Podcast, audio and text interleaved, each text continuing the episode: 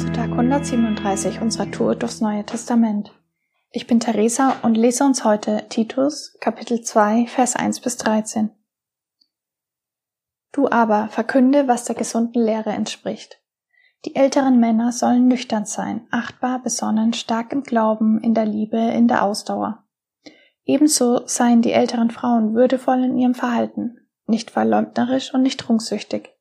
Sie müssen fähig sein, das Gute zu lernen, damit sie die jungen Frauen dazu anhalten können, ihre Männer und Kinder zu lieben, besonnen zu sein, ehrbar, häuslich, gütig und ihren Männern gehorsam, damit das Wort Gottes nicht in Verruf kommt. Ebenso mahne ich die jüngeren Männer, in allen Dingen besonnen zu sein. Gib selbst ein Beispiel durch gute Werke, lehre die Wahrheit unverfälscht und mit Würde, mit gesunden, unanfechtbaren Worten. So wird der Gegner beschämt und kann nichts Schlechtes über uns sagen. Die Sklaven sollen ihren Herren gehorchen, ihnen in allem gefällig sein, nicht widersprechen, nichts veruntreuen. Sie sollen zuverlässig und treu sein, damit sie in allem der Lehre Gottes, unseres Retters, Ehre machen. Denn die Gnade Gottes ist erschienen, um alle Menschen zu retten. Sie erzieht uns dazu, uns von der Gottlosigkeit und den irdischen Begierden loszusagen und besonnen, gerecht und fromm in dieser Welt zu leben, während wir auf die selige Erfüllung unserer Hoffnung warten, auf das Erscheinen der Herrlichkeit unseres großen Gottes und Retters Christus Jesus. In diesem Text gibt es so manche Worte, die in mir Unverständnis, Missmut und ganz ehrlich auch Wut hervorrufen. Ich lasse zunächst mal meiner Entrüstung freien Lauf und will dann aber mit euch zusammen Gott fragen, welche Botschaft und welche Relevanz genau dieser Text aus einem 2000 Jahre alten Brief für meinen heutigen Alltag hat. Der Briefabschnitt legt einen ganz präzisen moralischen Maßstab vor, bei dem ich, insbesondere als junge Frau, ganz ehrlich sagen muss, dass ich mich daran gar nicht in allen Aspekten ausrichten will. Klar muss man so einen Bibeltext in den historischen Kontext stellen und kritisch betrachten. Aber ich formuliere das jetzt mal bewusst etwas provozierend. Wer kann schon solche Anforderungen erfüllen? Ich würde da in der Kategorie junge Frau durch alle Raster fallen. Ich bin alles andere als besonnen, häuslich und meinem Mann gehorsam. Mal abgesehen davon, dass ich zu einer Generation von sehr gut ausgebildeten Frauen gehöre, die auf eigenem Bein steht und lieber gar keine Beziehung hat, statt Hauptsache irgendeine, weil man ja sonst nichts zählt in der Familie und Gesellschaft. Mal abgesehen davon, würden diejenigen, die mich gut kennen, laut loslachen, wenn man mich als besonnen und häuslich bezeichnet weil ich oft wochenlang einfach nur auf Achse bin, statt das Haus zu üben. Ich befürchte außerdem, wenn alle Frauen sich nach diesem Idealbild ausrichten würden, dann hätten wir noch kein Wahlrecht und hätten diese Woche auch keine weiblichen Nobelpreisträgerinnen gekürt.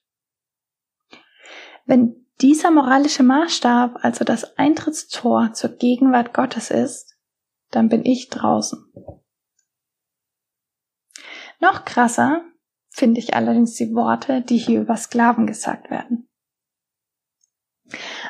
Aber bevor ich meinem bodenlosen Entrüstung weiter Raum gebe, lass uns mal einen Schritt zurückgehen. Mir fallen bei diesem Brief zwei Dinge auf. Erstens, mal völlig ungeachtet dessen, was Paulus da für Anforderungen formuliert.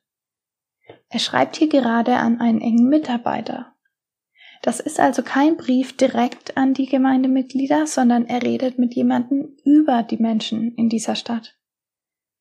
Wenn jemand über dich redet, dann ist es ja grundsätzlich so, dass es dich irgendwie fertig macht, wenn du danach rausbekommst, dass sie von dir wie von einem Versager und Idioten geredet haben.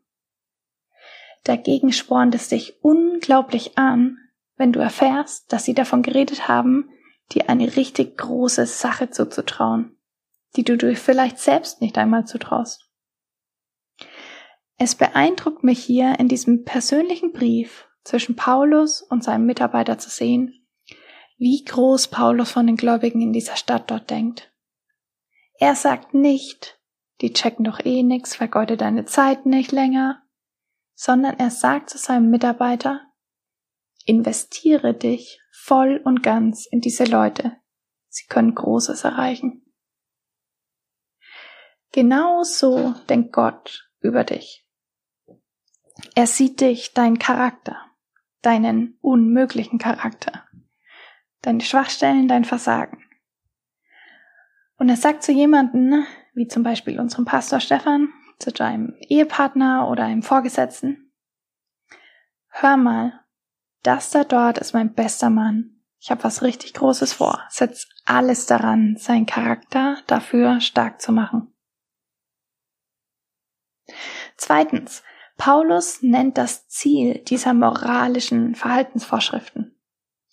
Und zwar, damit das Wort Gottes nicht in Verruf kommt und dass Gott Ehre gemacht wird. Das ist so eine Sache, die habe ich Gott schon so oft erstaunt gefragt.